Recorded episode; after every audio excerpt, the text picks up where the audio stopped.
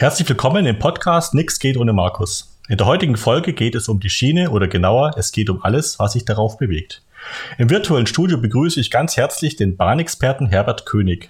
Wir unterhalten uns über den Schienenverkehr und was passieren muss, damit wir den Anschluss nicht verpassen. Lieber Herbert, Servus und herzlich willkommen hier in meinem Podcast. Servus Markus.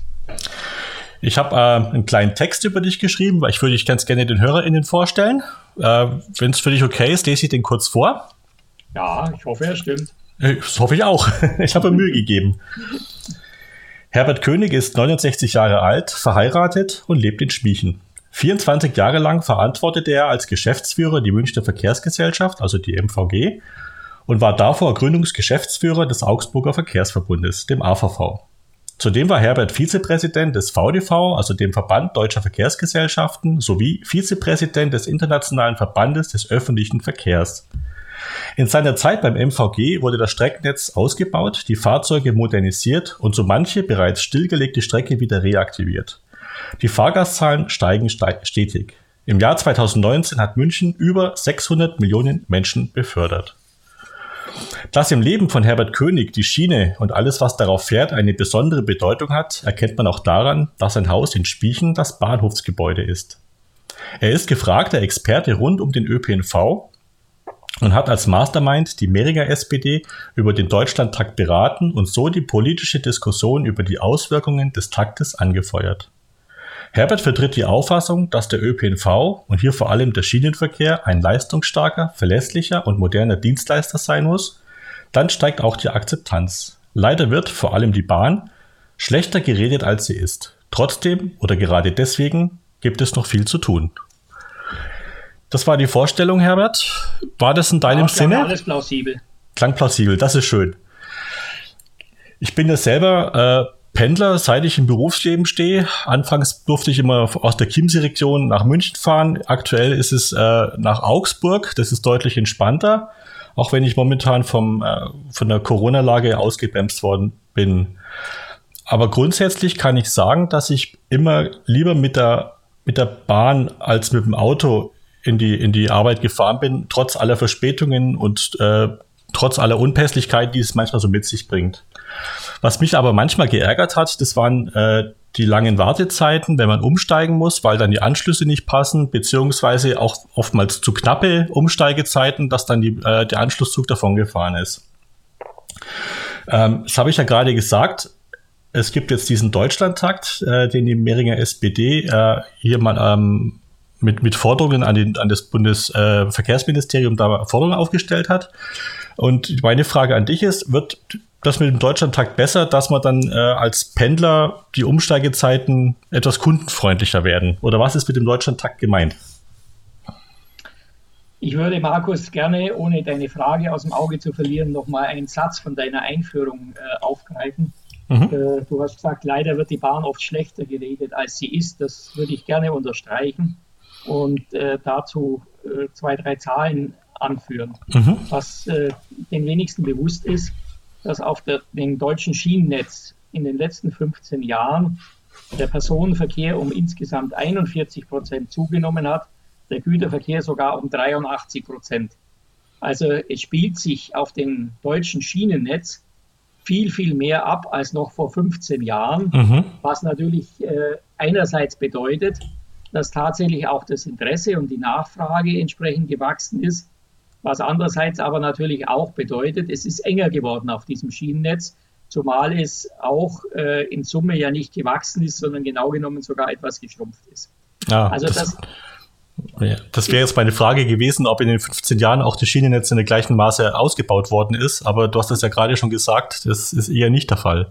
Nein, das Schienennetz ist etwas geschrumpft, äh, wobei es natürlich vor allem geschrumpft ist dort, wo es nicht so stark ausgelastet mhm. war.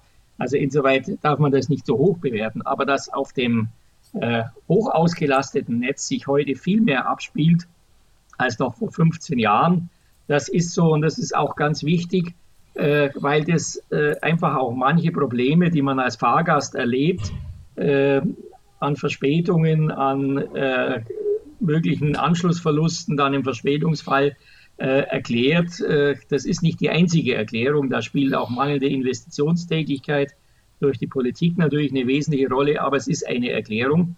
Aber es ist, glaube ich, schon wichtig zu wissen, dass im Prinzip das System Bahn eigentlich von den Leuten viel stärker nachgefragt wird, als das 15 mhm. Jahre vorher der mhm. Fall war. Ja, das, das kann man ja auch in Mehring ganz gut beobachten. Also die Zahl der Pendler, auch durch den Zuzug nach Mehring, der ist ja stetig gewachsen. Und es ist völlig zu Recht, dass wir hier einen, einen Bahnhof und einen Bahnhaltepunkt haben, weil beide sind äh, ich, meiner Meinung nach schon sehr gut ausgelastet. Ja, das ist so. Nun muss man aber zu diesen Zahlen auch noch etwas dazufügen.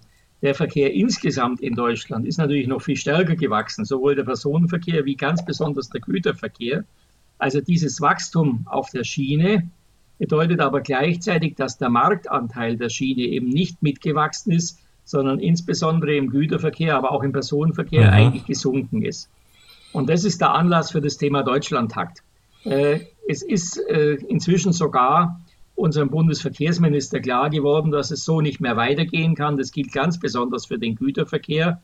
Äh, und jeder, der mit dem Auto auf Autobahnen unterwegs ist, weiß ja, die rechte Spur in Deutschland gehört inzwischen einer Karawane von Lastzügen mhm. Ähm, und die mittlere zum Teil auch. Also dass äh, insbesondere mehr Güterverkehr auf die Schiene muss, insbesondere eben auch der internationale Güterverkehr, das ist eigentlich seit Jahren äh, klar und der Politik auch bewusst, nur hat sie bisher wenig dafür getan und diese Entwicklung auch nicht umkehren können. Mhm. So, das muss man wissen, wenn man verstehen will, was mit dem Deutschlandtakt gemeint ist. Der Deutschlandtakt hat zum Ziel, den Schienenverkehr sowohl im Personenfernverkehr wie auch im Güterverkehr in Deutschland signifikant zu verbessern und das heißt, die Marktanteile des Schienenverkehrs zu erhöhen.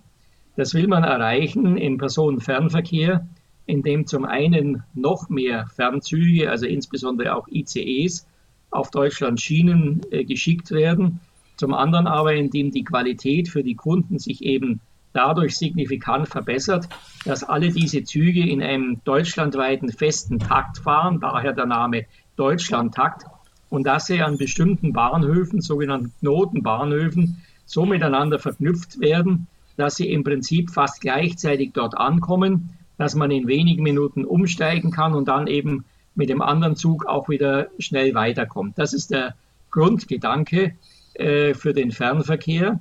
Und Deutschland geht auch noch einen Schritt weiter. Sie will im Grundsatz das Gleiche auch für den Güterverkehr machen, nur dass die Güter äh, sehr selten umsteigen. Aber da geht es eben darum, äh, eben feste Trassen für den Güterverkehr zu haben, auf denen die Güterverkehrsunternehmen eben dann diese Trassen buchen können und eben äh, Güterzüge weit zügiger, vor allem aber auch weit pünktlicher äh, durchfahren können, eben gerade auch die großen internationalen Linien, etwa von den Nordseehäfen äh, nach Italien, nach Südeuropa, mhm. um mal wichtige Achsen zu nennen. Das ist diese Grundidee des Deutschlandtaktes. Und die ist zunächst ja mal, äh, denke ich, unbestreitbar ein positiver Ansatz, an dem da gearbeitet wird. Absolut, ja. Ähm, was bedeutet dann der, der Deutschlandtakt hier speziell für unsere Region, für Mehring? Ja, äh, zunächst mal bedeutet er für die Region, dass die Fernverkehrsverbindungen noch etwas umfangreicher werden. Um das mal ganz konkret zu nennen, zwischen Stuttgart und München soll künftig eben mindestens alle halbe Stunde ein ICE fahren. Dazu kommt dann noch jede zweite Stunde ein zusätzlicher Fernzug dazu, etwa äh, sowas wie ein heutiger Intercity, vielleicht aber auch äh, der TGW nach Paris im Zwei-Stunden-Takt. Also die Zahl der Fernverbindungen wird mehr werden, die wir natürlich vor allem dann in Augsburg auch erreichen können.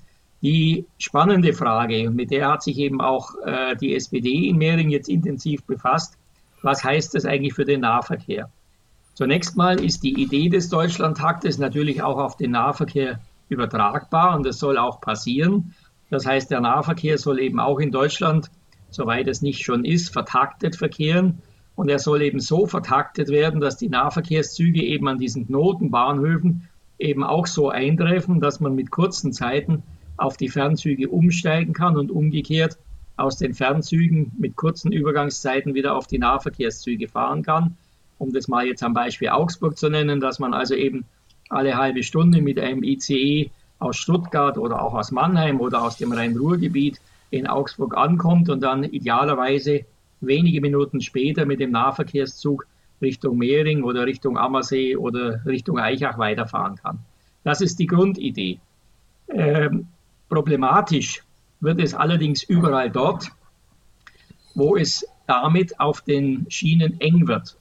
Äh, das sind einmal natürlich die Signotenbahnhöfe, denn man muss sich klar machen, wenn alle Züge alle Stunde oder auch alle halbe Stunde mehr oder weniger gleichzeitig dort eintreffen, dann heißt es auch, dieser Bahnhof und die Bahnsteigkanten äh, werden eben jede Stunde oder auch jede halbe Stunde extrem in Anspruch genommen und danach kehrt wieder Ruhe ein. Das ist also im Grundsatz eine schlechte Kapazitätsauslastung oder man kann auch sagen, äh, die Zahl der maximal verfügbaren Gleise und Bahnsteige bestimmt eben auch, wie viele Züge dort tatsächlich in dieser Knotenzeit ankommen und wieder abfahren können.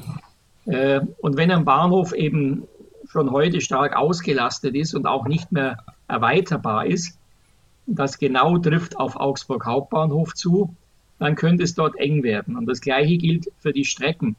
Wenn äh, Strecken äh, wie etwa Augsburg-München eben sowohl von Fernzügen wie auch von Güterzügen befahren werden, die dann beide in diesem Deutschlandtakt feste Taktlagen haben, dann ist die Gefahr natürlich groß, dass der Nahverkehr irgendwo dazwischen gequetscht werden muss und dass der dann entweder nicht mehr so viele Trassen, das heißt so viele Fahrtmöglichkeiten bekommt, wie er eigentlich benötigt, oder auch eben nicht zu den Zeiten verkehren kann, die eigentlich aus der Sicht des Nahverkehrs notwendig werden.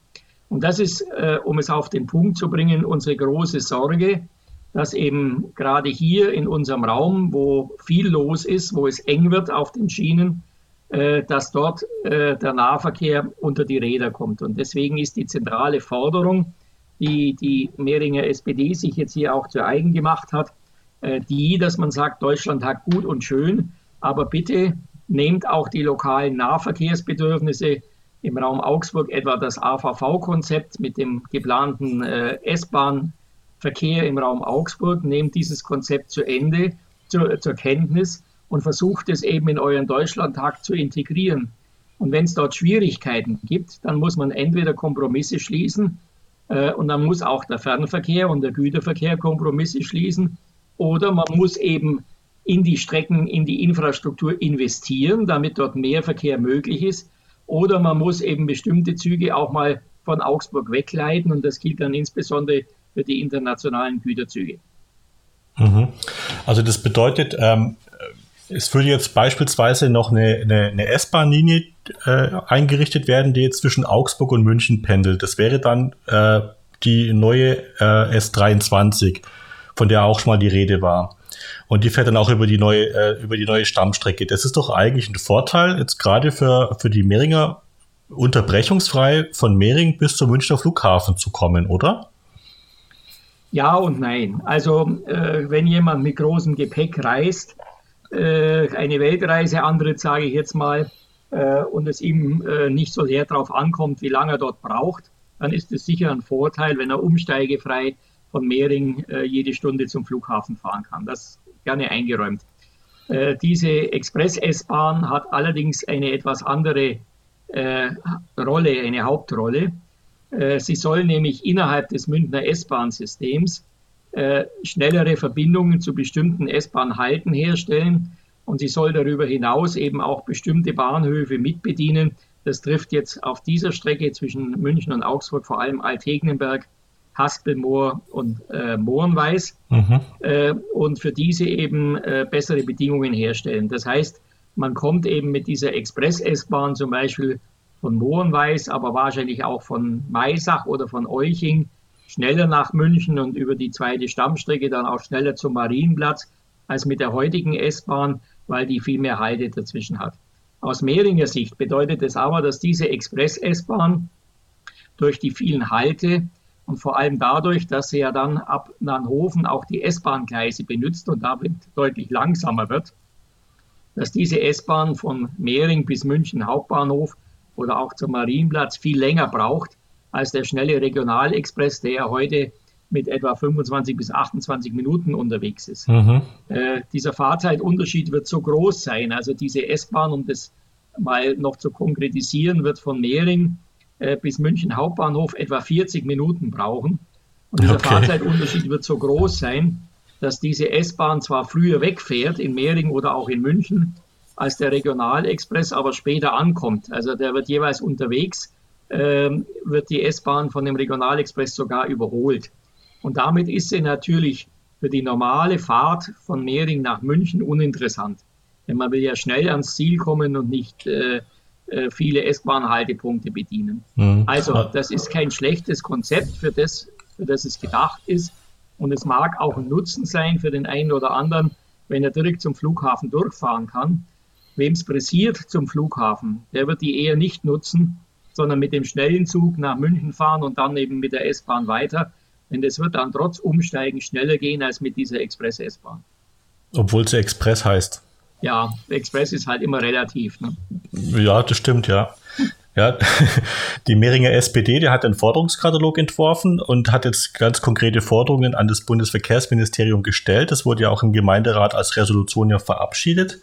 Unter anderem fordert die SPD, dass auf der Strecke Augsburg-München der Halbstundentakt als Grundangebot bis in den Spätabendverkehr äh, beibehalten wird. Die schon erwähnte geplante S-Bahn soll maximal Zusatzangebot, aber kein Ersatz sein. Die Erweiterung der Zugkapazitäten, also äh, Doppelstockerzüge und Zusatzzüge, äh, äh, sollen äh, wieder eingerichtet werden. Und ähm, für den Güterverkehr soll eine Alternativtrasse gefunden werden. Ähm, es gibt noch weitere Forderungen, die verlinke ich dann, äh, dann in den Show Notes und kann dann da nochmal eingesehen werden. Wie ist denn deine Einschätzung? Die Forderungen, die hier die SPD gestellt hat, sind die überhaupt erfüllbar? Und wer ist der Ansprechpartner? Also ich denke, die Forderungen sind im Grundsatz alle erfüllbar.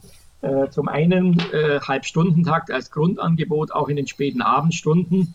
Dafür ist der Ansprechpartner eindeutig der Freistaat Bayern äh, und seine Bayerische Eisenbahngesellschaft, denn die ist im Nahverkehr auf der Schiene die Bestellerin, die sagt äh, und bestellt, was gefahren wird und die muss es natürlich auch finanzieren. Und dort ist offenbar im Moment die Haltung, äh, abends nach 20.30 Uhr äh, können die Mehringer wie bisher alle Stunde fahren oder eben auch mit dieser Express-S-Bahn, die aber, wie schon dargestellt, mhm. keine Alternative ist.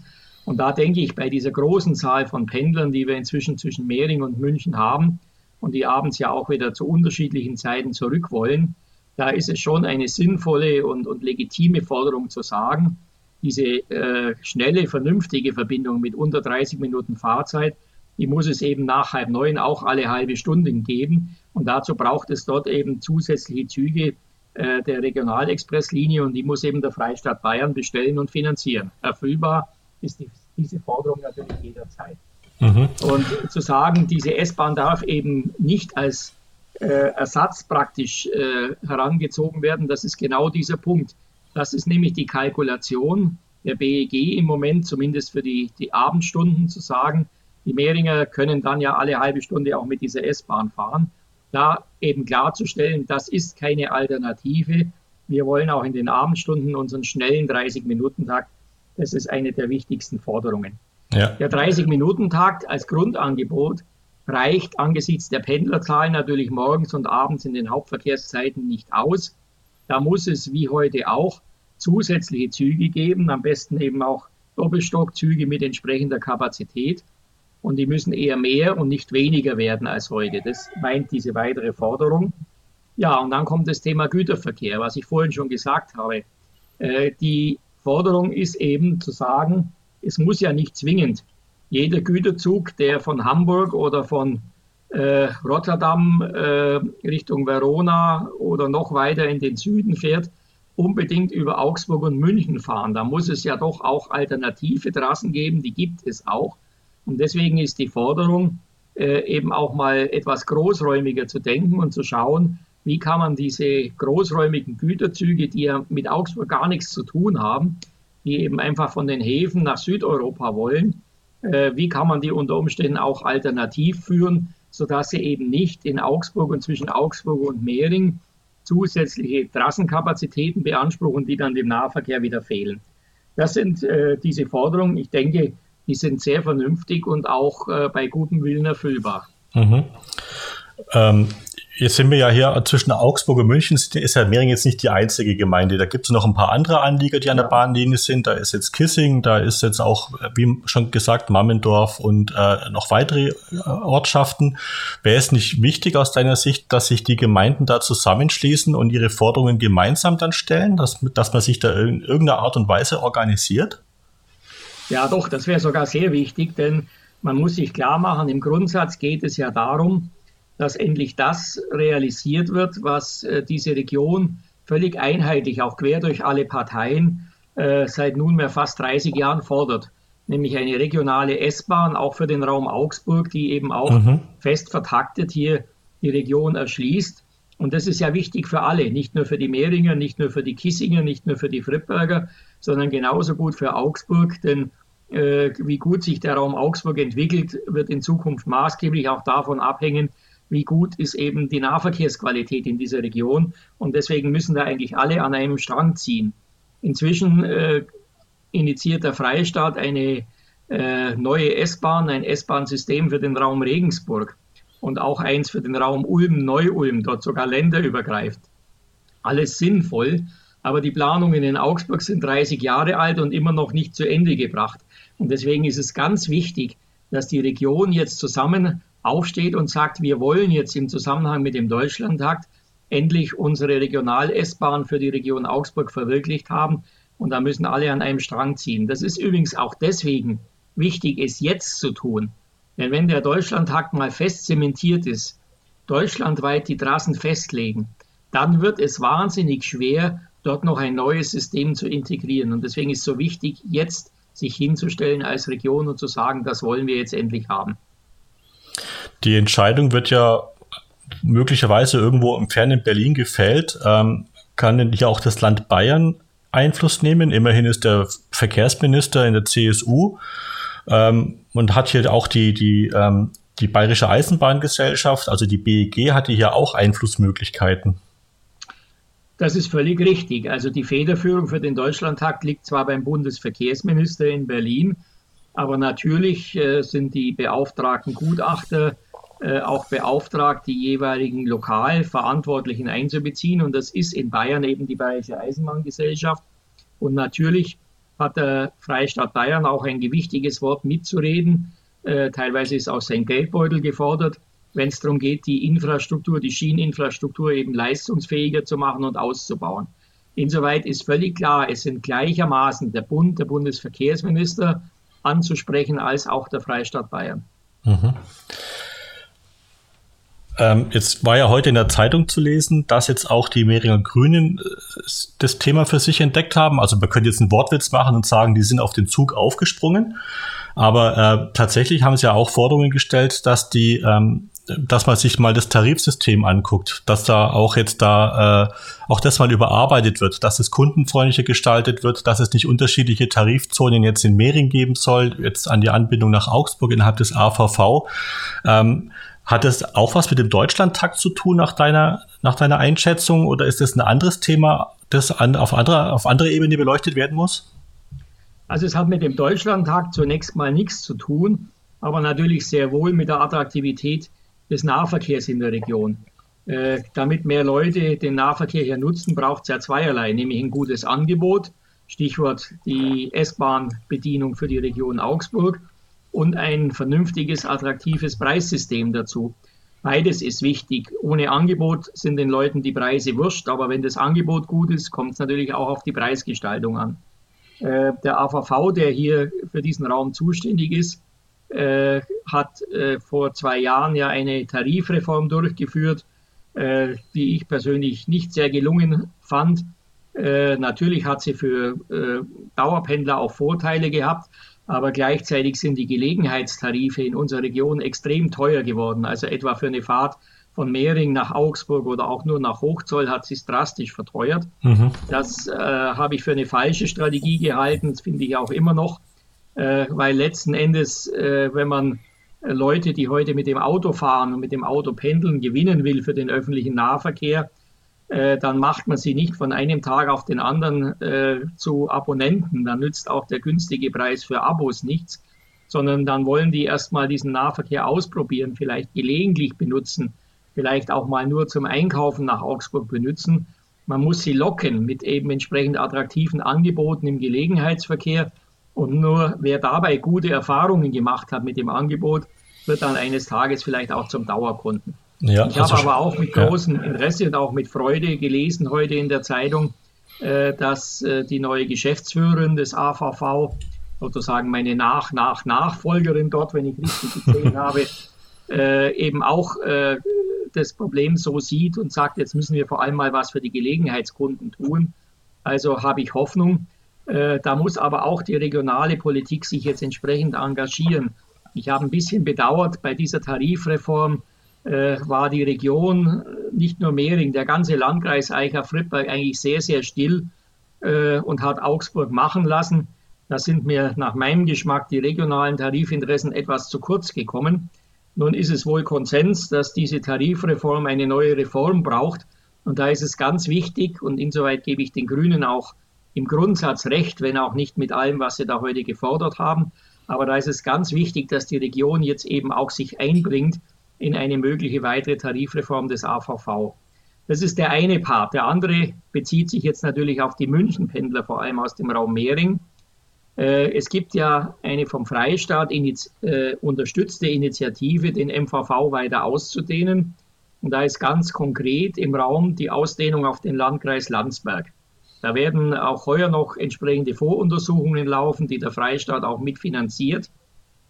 Nun geht der Landkreis Landsberg äh, vom Süden her auch auf der Ammerseebahn immerhin bis Egling, also äh, den Nachbarbahnhof von, von Schmiechen. Und damit bis an die Grenze des Landkreises Eicha-Friedberg hin. Und auf der anderen Seite zwischen Mehring und München beginnt der MVV-Tarif ja bereits in Althegnenberg. Und da macht es schon Sinn, mal zu überlegen, äh, ob man dieses Eck, sage ich jetzt mal, also den Bereich äh, Althegnenberg, Mehring bis Schmiechen, äh, dann für die Beziehung nach München nicht auch noch in den MVV-Tarif einbeziehen kann. Ähm, ich erwarte mir davon gar nicht unbedingt, dass es sensationell billiger wird. Das muss ja auch irgendjemand finanzieren. Aber einfach, damit die Pendler aus Mehring, aber vielleicht jetzt auch aus Schmiechen oder aus Merching oder aus Egling, die in München ja nicht alle zum Hauptbahnhof wollen, sondern die dort weiterfahren, mit U-Bahn, Straßenbahn, Bus weiterfahren, dass die eben einfach in einem Tarif mit einer Fahrkarte eben dort weiterfahren können. Mhm. Das wäre schon ein deutlicher Attraktivitätsgewinn und dafür sollte man deswegen auch kämpfen.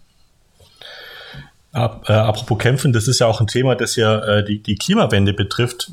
Wenn ich mir das so vorstelle, wir haben jetzt äh, äh in St. Afra wurden große Parkplätze angelegt, damit die Pendler aus Königsbrunn und aus, äh, ähm, aus der Ecke, dass die dann eben auch nach München fahren können und die, die kommen alle mit dem Auto an. Also wenn ich den Umstieg vom Auto auf die, auf die Bahn schaffen will, müsste man doch eigentlich auch dann diese Städte irgendwie an ein, ein ÖPNV-Netz anschließen, das für die so attraktiv ist, dass die dann das Auto stehen lassen und dann lieber mit dem Bus oder auch mit einer Bahn oder mit irgendwas anderem dann, dann äh, äh Richtung, Richtung Mehring pendeln. Glaubst du, dass da irgendwie Potenzial da wäre? Natürlich ist das Potenzial da. Im Prinzip äh, zählt jeder, der heute mit dem Auto nach Mehring pendelt, ganz gleich ob nach St. Afra oder zum Hauptbahnhof oder zum Bahnhof in Mehring, äh, ist natürlich äh, ein potenzieller Nahverkehrskunde. Äh, und ich denke, Mehring wäre sehr zufrieden, wenn ein Teil dieser statt mit dem Auto mit dem Bus mhm. hinfahren würde. Äh, die Buslinie gibt es auch. Die habe ich noch als AVV-Geschäftsführer äh, im Jahr 1900 87 eingeführt. Das ist die Buslinie 100. Äh, die fährt allerdings von Königsbrunn kommend zum Mehringer Bahnhof, äh, relativ umwegig, weil es ja da auch keine so direkte Straßenverbindung gibt. Und es kostet natürlich Zeit. Die ist so entstanden, völlig richtig, zu einem Zeitpunkt, als es den Haltepunkt Mehring-St. Afra noch gar nicht gab. Mhm. Inzwischen gibt es diesen Haltepunkt und es gibt dort Parkplätze, mehrfach erweitert und immer sind sie überfüllt. Das zeigt uns, dass viele Königsbrunner eben dort bereits auf den Zug umsteigen wollen, was ja auch verständlich ist, weil sie damit natürlich erheblich Fahrzeit sparen. Und deswegen ist es eigentlich ganz logisch, dass man auch diese Buslinie eben dort an diesen Haltepunkt St. Afra hinfährt, damit die Königsbrunner eben auch dort umsteigen können und eben auch Fahrzeit sparen. Das findet bis heute nicht statt. Der Bus fährt an diesem Bahnhalt einfach vorbei. Und äh, ich bin dem ehemaligen Bürgermeister Kandler sehr dankbar, dass er extra dafür gesorgt hat, dass in diesem neuen Gewerbegebiet von Mehring hier schon die Voraussetzungen für eine Busanfahrt geschaffen werden. Es ist schon eine äh, entsprechende Haltestelle vorhanden. Es ist sogar die Fläche für eine Wartehalle, ein Wartehäuschen dort vorhanden. Was jetzt nur noch fehlt, ist der Bus, der dorthin fährt. Und äh, da denke ich, muss die Region und muss auch der Landkreis jetzt äh, deutlich Druck ausüben, auch auf den AVV und zu sagen, bitte mhm. fahrt mit diesem Bus eben auch an Mehring St. Afra hin, äh, damit die Leute dort umsteigen können. Darin liegt die Chance, dass eben äh, die Zahl der Autopendler ein bisschen weniger wird und der eine oder andere aus Königsbrunn eben dann auch bequem mit dem Bus zum Zug fährt. Ja, ja das muss man nur ganz klar sagen. Also ich glaube nicht, dass dir die Parkflächen, die jetzt dort sind, dass die jetzt noch groß erweitert werden. Ja, Denn äh, auch, wenn die jetzt, ne? auch wenn die jetzt äh, im, im, im, in der, im Bau Mehring relativ wenig kosten, aber äh, die Fläche, die ist verloren. Da, da stehen Autos drauf und das ist, äh, das ist relativ sinnlos. Wenn ich gleichzeitig dort auch Gewerbe ansiedeln könnte, das dann vielleicht irgendwo wieder mal Gewerbesteuereinnahmen bringen würde, dann fällt, würde mir als Kommunalpolitiker die Entscheidung relativ leicht fallen, was ich dann bevorzuge. Lieber ein Parkplatz oder lieber Gewerbefläche. Völlig Aber, richtig. Also ja. äh, ich meine, es wird ja vielfach das hohe Lied von Park- and Ride-Parkplätzen äh, gesungen, aber man muss sich schon mal klar machen, Parkplätze sind teuer, sind flächenintensiv und im Prinzip äh, wird dort viel Steuergeld verwendet, äh, um Leuten einen zweiten Parkplatz zur Verfügung zu stellen mit mhm. Steuermitteln, die einige wenige Kilometer mit dem Auto fahren. Äh, das ist äh, schon auch ein zweischneidiges Schwert und aus Mehringer Sicht wäre es natürlich viel besser. Äh, es würden hier mehr Leute mit dem Bus zum Zug fahren und man könnte die Flächen zumindest teilweise vielleicht anderweitig verwenden, vielleicht sogar so, dass sie Steuereinnahmen generieren. Mhm. Vielleicht wäre sogar sinnvoll, dass man die Straßenbahnlinie von, äh, von Königsbrunn bis nach Mehring durchziehen würde, dass die dann auch gleich mit der Straßenbahn kommen könnten. Aber ich glaube, das äh, ja, äh, ist eher, äh, eher, eher utopisch. Darüber habe ich auch schon nachgedacht. Aber das Problem ist ein bisschen, dass Königsbrunn ja äh, von seiner Struktur her immer noch eine ausgeprägte Nord-Süd-Ausdehnung hat. Mhm. Und äh, eine Buslinie, die also jetzt äh, im Prinzip in Ost-West-Richtung fährt oder West-Ost-Richtung, die muss natürlich in der Lage sein, in Königsbrunn möglichst viel äh, Wohngebiete anzufahren, um eben die Leute einzusammeln. Und das ist mit dem Bus sicherlich ja. leichter machbar wie mit ja. der Straßenbahn. Ja, sonst müsste ja die Straßenbahn erstmal die ganze, Stra die ganze, durch die ganze Stadt durchfahren und dann irgendwann abbiegen. Ja. Und das ist dann schon etwas aufwendiger. Und dann kommt ein ganz äh, banaler Gesichtspunkt dazu.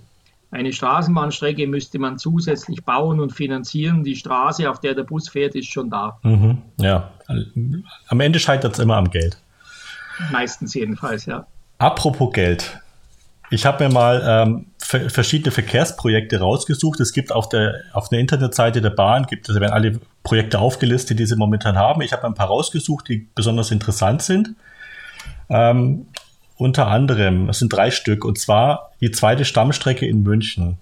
Die erste Stammstrecke wurde zu den Olympischen Spielen 1972 fertiggestellt. In den 90er Jahren begann die Planung für eine zweite Stammstrecke. Da war der Kroner wieder noch OB. Fertigstellung soll 2028 sein. Geplante Baukosten rund 3,2 Milliarden Euro. Dann Stuttgart 21.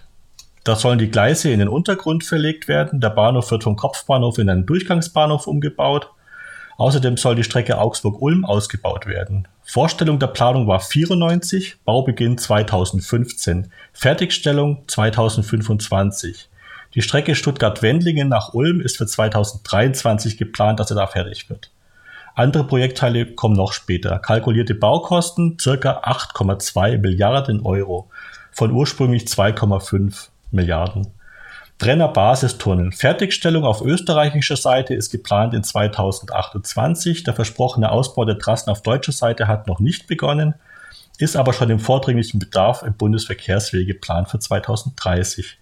Der sogenannte Nordzulauf, also der Anschluss an den Basistunnel auf deutscher Seite, das dürfte wahrscheinlich Kiefersfeld sein, wäre dann frühestens 2038.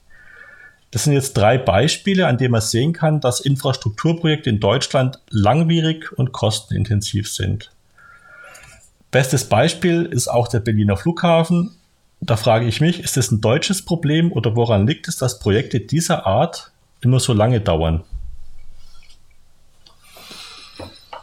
Also dafür gibt es nicht einen Grund, sondern mehrere. Äh, zunächst mal äh, kurz was zu den Kosten. Natürlich sind das alles äh, schon wahnsinnige Beträge, aber äh, ich stelle immer wieder fest, dass wir bei solchen Summen, äh, wenn sie in die Bahn investiert werden sollen, viel eher zusammenzucken als bei ähnlichen Milliardeninvestitionen in das Straßennetz, in Autobahnprojekte und ähnliche. Ähm, die werden irgendwie viel gelassener hingenommen und viel selbstverständlicher betrachtet. Wenn wir aber eine Verkehrswende wollen als Teil einer Klimawende, dann müssen wir nun einmal in allererster Linie in die Bahn investieren und nicht mehr so viel in, in Straßen. Ähm, dass die Kosten manchmal aus dem Ruder laufen. Also erstens lege ich Wert auf die Feststellung, nicht alle öffentlichen Infrastrukturprojekte laufen kostenmäßig aus dem Ruder. Ich habe mir die drei äh, schlimmsten rausgesucht. Ja, von den Gegenbeispielen liest und hört man bloß immer ja, nichts, weil ja. die halt nicht spektakulär sind. Richtig. Äh, also wir haben in München eine ganze Reihe von Straßenbahn- und auch U-Bahn-Projekten äh, durchaus im Kostenplan äh, fertiggebracht. Also äh, das ist sagen wir mal vorsichtig formuliert, es ist nicht ausgeschlossen, dass die öffentliche Hand baut und dass trotzdem die Kosten nicht aus dem Ruder laufen. So, äh, natürlich hat das was mit dem zeitlichen Aspekt zu tun. Äh, das Dilemma ist ja immer, wenn die öffentliche Hand baut, man will möglichst frühzeitig, auch die Politik will möglichst frühzeitig Kostenprognosen haben, sonst geht das Projekt überhaupt nicht weiter. Diese Kostenprognosen im frühen Zeitpunkt sind aber dann natürlich extrem ungenau, weil vieles ja erst im Laufe der Konkretisierung der Planung äh, sich herausstellt. Und das Zweite ist, man hat natürlich einen extrem langen Zeitraum zwischen der ersten Kostenkalkulation und der Umsetzung. Und in dieser Zeit verändern sich natürlich die Baukosten. Die steigen jedes Jahr, gerade bei dieser hohen Auslastung der Bauindustrie, wie wir es jetzt nun seit Jahren haben. Äh, und deswegen ist es nicht ganz erstaunlich, dass am Ende etwas mehr kostet, als es 10 oder 15 Jahre vorher kalkuliert wurde. Äh, der dritte Grund ist schon, dass wir in Deutschland äh, sehr zeitaufwendige Verfahren haben. Und das hat natürlich zu tun mit einigen Standards, die wir uns in Deutschland setzen. Das fängt an mit den Standards bei Beteiligungsverfahren, insbesondere auch wenn es darum geht, die Belange der Umwelt äh, zu berücksichtigen. Äh, da sind nun mal bei vielen Infrastrukturprojekten Projekten viele aufwendige, zeitaufwendige Gutachten erforderlich. Mhm. Und zweitens, wir haben sehr hohe Brandschutzanforderungen, äh, bei denen, da weiß ich aus München noch ein Lied zu singen, dazu kommt, dass die sich permanent verändern und auch verschärfen. Das heißt, äh, Planungen müssen immer wieder nachgebessert, nachgeschärft werden, um neueste Standards und neue Anforderungen zu erfüllen. Auch dadurch werden sie natürlich logischerweise teurer, insbesondere wenn man dann umplanen muss. Äh, ja, also diese Dinge äh, führen natürlich dazu, Beteiligungsverfahren, natürlich Bürgerbeteiligungsverfahren, die alle ihr Gutes haben, auch sicherlich sinnvoll sind, nur halt eben auch Zeit kosten. Äh, das macht Infrastrukturbauen in Deutschland schon eine, als eine sehr, sehr zeitaufwendige Angelegenheit. Und zeitaufwendig, wie gesagt, das überhole ich nochmal, heißt immer auch, dass die Kosten sich entsprechend steigern. Ja, also das allgemeine Politiker-Bashing, das macht dann auch absolut gar keinen Sinn. Das ist, äh, das darf man an der Stelle schon auch nochmal sagen. Ähm, wenn man immer so auf andere Länder verweist, die da viel schneller und viel, viel billiger bauen, ähm, da gibt's halt dann oft keine Umweltgutachten, da werden keine ja. Bürger befragt und da so gibt es keine, keine öffentliche Einwendungen und öffentliche Anhörungen. Ähm, da wird das halt einfach gemacht. Und ob das dann immer besser ist für die Leute, die dort leben, das sei jetzt mal dahingestellt. Also ja. unsere Verfahren sind langwierig, ja, sie sind teurer, wahrscheinlich, aber wahrscheinlich auch nicht, äh, wenn man jetzt mal alles berücksichtigt, was da auch gemacht werden muss. Ne? Das allgemeine Bashing, was da ganz gerne von den Medien stattfindet, das ist an der Stelle vielleicht auch mal zu hinterfragen. Da gebe ich dir völlig recht, ja. Kommen wir mal nochmal auf das zum Thema äh, Klimawandel und Klimawende, für die ja der ÖPNV und insbesondere der Schienenverkehr ja auch äh, eigentlich geradezu prädestiniert ist. Ich habe mir mal äh, beim Karlsruher Institut für Technologie habe ich mal was rausgefunden und zwar das ist ganz interessant. Die haben 2019 untersucht, welche Verkehrsmittel genutzt werden, wenn der Arbeitsplatz in einer Großstadt oder in einer Kleinstadt liegt. Die haben auch eine mittelgroße Stadt untersucht, aber für uns als ist Mehring eigentlich eher eine Kleinstadt. Und das Interessante ist, bei einer Großstadt greifen 41 Prozent zum Auto und 32 Prozent zum ÖPNV, wenn auch der Arbeitsplatz auch in dieser Großstadt ist. In einer Kleinstadt sind es 69 Prozent, die den Weg mit dem Auto bestreiten und nur drei Prozent mit dem ÖPNV. Das Ergebnis wurde jetzt damit begründet, das hat mich nämlich selber überrascht. Ich hätte eigentlich eher vermutet, dass die Leute, die in einer Großstadt wohnen und ein gutes ÖPNV-Angebot haben, dass die das Auto gar nicht nutzen oder auch gar keins mehr haben. Aber das, das hat mich überrascht. Aber das wurde jetzt so begründet und zwar, der Arbeitgeber bietet oft günstige oder kostenlose Parkmöglichkeiten an und gibt selten Zuschüsse für Bahntickets. Und bei Kleinstädten kommt noch dazu, dass es oft gar kein ÖPNV-Angebot gibt. Jetzt ist es doch, wenn man jetzt mal an die Klimawende denkt, ist es doch fatal, dass Arbeitgeber mit kostenlosen Parkplätzen Anreize schaffen, das Auto zu nehmen, aber andererseits äh, für das Bahnticket keinen Zuschuss zahlen. Ähm, wie, wie, sie, wie, siehst du das? Hat da, ist, da, ist man da nicht weitsichtig genug? Also zunächst mal finde ich das Ergebnis gar nicht so überraschend. Denn äh, man muss sich ja auch nur an die eigene Nase fassen oder sich selber in die Rolle des Pendlers versetzen, wenn man es nicht ohnehin ist. Äh, und fragt, wann ist man denn äh, zum Beispiel jetzt in der Großstadt wie München mit einem gut ausgebauten Nahverkehr, äh, wann ist es denn interessant äh, den, für den Weg zum Arbeitsplatz, den öffentlichen Nahverkehr und nicht das eigene Auto zu benutzen? Die Antwort ist ganz einfach. Es ist vor allem dann interessant und dann wird es auch gemacht, äh, wenn ich mit dem öffentlichen Verkehrsmittel wesentlich schneller an meinen Arbeitsplatz komme, also Zeit spare äh, und natürlich auch, wenn damit nicht auch noch Parkplatzsuche verbunden ist. Und damit ist ganz klar, dass zunächst mal die Qualität des ÖPNV im Vergleich zum Auto, das ist wichtig, man muss immer die relative Qualität sehen, also vor allem auch der Fahrzeitvergleich und natürlich die Frage, habe ich Parkplatzärger oder muss ich für den Parkplatz extra bezahlen an meinem Zielort oder nicht? Das spielt eine entscheidende Rolle für die Verkehrsmittelwahl. Und in Großstädten wie etwa München gibt es eben äh, die Situation, dass viele Pendler äh, mit dem öffentlichen Nahverkehr äh, schneller an ihr Ziel kommen wie mit dem Auto. Und deswegen steigen sie natürlich auch um. Der Preis spielt dann auch eine Rolle, wenn das Angebot stimmt. Also wenn die Qualität stimmt, wenn in einer Kleinstadt man mit dem Auto schneller am Arbeitsplatz ist als mit dem öffentlichen Nahverkehr, dann ist es den Leuten völlig wurscht, ob es attraktive, preisattraktive Angebote für den Nahverkehr gibt, dann wählen sie das Auto. Aber wenn der öffentliche Nahverkehr eigentlich attraktiver wäre und wenn es dann noch entsprechend attraktive Preisangebote gibt, insbesondere eben durch Zuschüsse durch den Arbeitgeber, dann wird es auch interessant, dann wird es auch vermehrt genommen. Also der, der Zusammenhang ist eigentlich völlig klar und ich teile völlig deine Schlussfolgerung. Äh, leider haben wir über Jahrzehnte die Situation gehabt, äh, dass viele Firmen, Arbeitgeber eben äh, sich sehr stark um Parkplätze äh, gekümmert haben für ihre Mitarbeiter.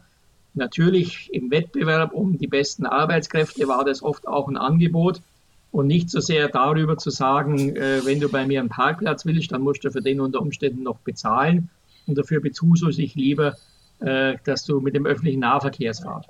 Das hat mhm. aber zugenommen, und zwar durch sogenannte Jobtickets-Angebote, die es inzwischen in vielen äh, Ballungsräumen vor allem gibt ähm, und wo eben auch Firmen, Arbeitgeber äh, die Nutzung des öffentlichen Nahverkehrs durch ihre Arbeitnehmer entsprechend bezuschussen in ganz unterschiedlicher Höhe. Das entscheidet ja dann auch die entsprechende Firma und gemerkt haben, dass sie damit letzten Endes auch äh, sich selber wirtschaftlich was Gutes tun, weil sie eben dann auch entsprechend Parkflächen auf ihrem Firmengelände einsparen können und das Gelände anderweitig nutzen können. Das ja. hat lange gedauert, aber so allmählich setzt sich das zunehmend durch. Welchen Beitrag könnten der ÖPV dann auch mit Blick auf, auf Verkehrskollaps in Städten, die ja äh, jetzt gar nicht so selten sind, welchen Beitrag kann denn der ÖPV da leisten, um äh, die Städte vor so einem Verkehrskollaps zu bewahren und, wie, die, und dient das denn auch dem, dem Klimaschutz? Wie siehst du das? Ja, natürlich einen großen. Ich meine, äh, Städte wie alle unsere deutschen Großstädte würden ja längst nicht mehr funktionieren, äh, wenn es nicht einen gut ausgebauten ÖPNV gäbe. Das liegt äh, allein schon am Platzbedarf. Und es wird immer bei aller Euphorie über künftig klimafreundlichere Autos, über Elektroautos oder wie auch immer die Technologie sein wird, wird immer gerne vergessen, dass auch diese Autos aber immer noch den gleichen Platzbedarf haben wie mhm. heute die Benziner und Diesel Und äh, das eine Problem, das die Ballungsräume ja alle miteinander haben, ist, dass es eben einfach nicht genug Platz in den Städten gibt, äh, um äh, hier äh, einen hohen Anteil an Autoverkehr ständig flüssig zu halten. Ganz davon abgesehen, dass die Attraktivität der Städte ja auch leidet, wenn dort zu viel Flächen für den fließenden Verkehr oder auch für den ruhenden Verkehr zur Verfügung gestellt wird. Also eine attraktive Stadt ist ja äh, zunehmend auch eine, in der es eben Fußgängerzonen gibt, in der man sich äh, frei bewegen kann äh, und in der auch Wohngebiete verkehrsberuhigt sind. Also schon allein aufgrund des Themas Flächen, Flächennutzung und Flächenkonkurrenz braucht es in den Ballungsräumen, damit sie funktionieren, einen höheren ÖPNV-Anteil, im Übrigen natürlich auch einen höheren Anteil an Fahrradverkehr, vielleicht auch an der einen oder anderen Stelle an Fußgängerverkehr, also mehr Umweltverbund. Äh, mhm. Klimaschutz ist aber das zweite wichtige Stichwort. Es ist völlig klar, die Klimawende gelingt nur, wenn auch der Verkehr einen entscheidenden Beitrag dazu leistet. Und der entscheidende Beitrag des Verkehrs gelingt nur, wenn eben ein deutlich höherer Anteil äh, des Verkehrs künftig anders als mit dem Auto, insbesondere natürlich mit dem fossilbetriebenen Auto abgewickelt wird. Und da wird der öffentliche Nahverkehr eine entscheidende Rolle spielen. Äh, sicherlich in den äh, großen Ballungsräumen äh, eine etwas größere wie in der Fläche, aber auch in der Fläche äh, wird der ÖPNV stärker werden müssen. Das werden dann vielleicht äh, hier und da andere Angebote sein, sogenannte Bedarfsverkehre, bedarfsgesteuerte Busse oder wie man heute äh, nicht mehr deutsch sagt, On-Demand-Verkehre. Mhm. Äh, da gibt es viele Spielarten des ÖPNV, die in der Fläche vielleicht besser funktionieren als ein starrer Linienverkehr. Aber der Anteil muss wachsen, das ist völlig unstrittig. Definitiv, ja. Das, du hast es ja gerade richtig gesagt. Jetzt wird so viel auf die Elektromobilität bei den Autos gesetzt und die Autos werden immer intelligenter und der Antrieb wird äh, vermeintlich umweltfreundlicher, weil er jetzt halt einen Elektromotor hat und kein, äh, kein Benzinmotor mehr. Aber das Auto steht trotzdem im Zweifelsfall 22 Stunden des Tages irgendwo doof rum. Entweder in meiner Garage oder auf dem Parkplatz von, von, der, von der Firma, wo ich arbeite. Und das ist völlig richtig zu sagen, wir brauchen mehr ÖPNV, wir brauchen da mehr, mehr, mehr Angebot, mehr, das muss auch von den Tarif muss es passen, dass es auch attraktiver für die Leute wird, dass es dann nutzen. Wir haben ja heute, äh, es kommen wir langsam zum Ende, wir haben heute schon einen sehr breiten Mix aus Verkehrsmitteln, wenn man als Reisender von A nach B möchte. Es gibt Reisebusse, Fernlinienbusse wie zum Beispiel den Flixbus, Schienennah- und Fernverkehr, Auto, Motorrad, Fahrrad, Flugzeug, Schiff, ganz spontan. Wenn du eine Reise planst, an welches Verkehrsmittel denkst du zuerst? Also wenn ich in Deutschland unterwegs bin, eigentlich immer zuerst an die Bahn. Nun hat sich auch mein Reiseradius Corona bedingt die letzten äh, Monate stark eingeschränkt. Mhm. Also meine letzten Fahrten gingen in Anführungszeichen nur nach Augsburg, nur nach München und nur an den Ammersee, aber in allen drei Fällen mit dem Zug. Okay. Wenn Corona vorbei ist, wo willst du denn hinreisen? Auch äh, ich fahre ja gerne mit der Eisenbahn, habe auch einige Freunde, ehemalige Kollegen, die dieses kleine Hobby teilen. Und wir sind gerne auch mal so tageweise äh, einfach Eisenbahn fahren unterwegs, sei es in Deutschland, sei es auch im Ausland. Die Schweiz ist dort immer ein ganz besonders attraktives Gebiet. Äh, also konkrete Planungen haben wir jetzt noch nicht, aber wir werden sicher, wenn das wieder geht, bald wieder äh, Eisenbahnfahrend äh, in Europa unterwegs sein. Okay. Äh, dann zur letzten Frage. Wenn du unbegrenzte Geldmittel zur Verfügung hättest und alleinige Entscheidungsgewalt hättest, was würdest du bei der Bahn als erstes ändern? Eine ja, sehr reizvolle Vorstellung. ähm, ich fange mal mit der alleinigen Entscheidungsgewalt an, äh, weil das Erste, was ich tatsächlich ändern würde, äh, ist ein aus meiner Sicht einen Konstruktionsfehler der Bahnreform korrigieren und äh, diese Trennung von Netz und äh, Stationen, also Bahnhöfen, in zwei verschiedene Gesellschaften aufheben. Äh, denn dass heute an der Bahnsteigkante die Zuständigkeit wechselt und die Gesellschaft, die für mhm. Äh, die Bahnhöfe zuständig ist, nennt sich DB Station und Service, äh, eigentlich so aufgestellt ist als Aktiengesellschaft, dass sie auf Gewinnmaximierung ausgerichtet ist und dass es ihr dann vor allem äh, darauf ankommt, möglichst viel Umsatz an den Bahnhöfen zu erzielen. äh, durch andere Geschäfte wie Bahnreisen. Also das finde ich ein Konstruktionsfehler, der schon äh, viel, viel Probleme verursacht hat, der regelmäßig äh, alle Kommunen zur Verzweiflung bringt, die irgendwo äh, mit der Bahn zu tun haben, weil sie an dieser Zuständigkeitsgrenze äh, sich aufreiben. Äh, das würde ich als erstes ändern und würde schon dafür sorgen, dass die Vorhaltung des Eisenbahnnetzes samt der Bahnhöfe als gemeinwirtschaftliche Aufgabe definiert wird, wo eben auch der Staat vorgibt, welche Standards sollen dort erfüllt werden, wo der Staat letzten Endes auch die Nutzungsentgelte bestimmt und eben nicht äh, die Bedingungen, die äh, ein Vorstand einer Aktiengesellschaft zwangsläufig einhalten muss. Das äh, würde ich äh, konstruktiv ändern. Äh, und wenn ich unbegrenzte Geldmittel zur Verfügung hätte, äh, ja, ich würde natürlich investieren in das Netz vor allem, einmal in die Erneuerung, in die bessere Digitalisierung. Man muss immer wieder daran erinnern, dass es noch viele Bahnstrecken in Deutschland gibt, die mit der Stellwerkstechnik von vor über 100 Jahren arbeiten, ähm, was natürlich erstens personalintensiv ist, also wieder Geld kostet und zum Zweiten auch äh, eben die Leistungsfähigkeit der Strecken und der Bahnhöfe sehr stark einschränkt. Da muss investiert werden, aber ansonsten würde ich äh, das Geld weniger in irgendwelche prestigeträchtigen, schnellen Neubaustrecken investieren zunächst, sondern vor allem darin, Kapazitätsengpässe in den Knoten, also in den Bahnhöfen zu beseitigen, die leistungsfähiger zu machen. Und da sind wir eigentlich im Prinzip wieder an dem Thema, das wir am Anfang hatten, Stichwort mhm. Augsburg Hauptbahnhof. Und der Kreis schließt sich wieder, ja.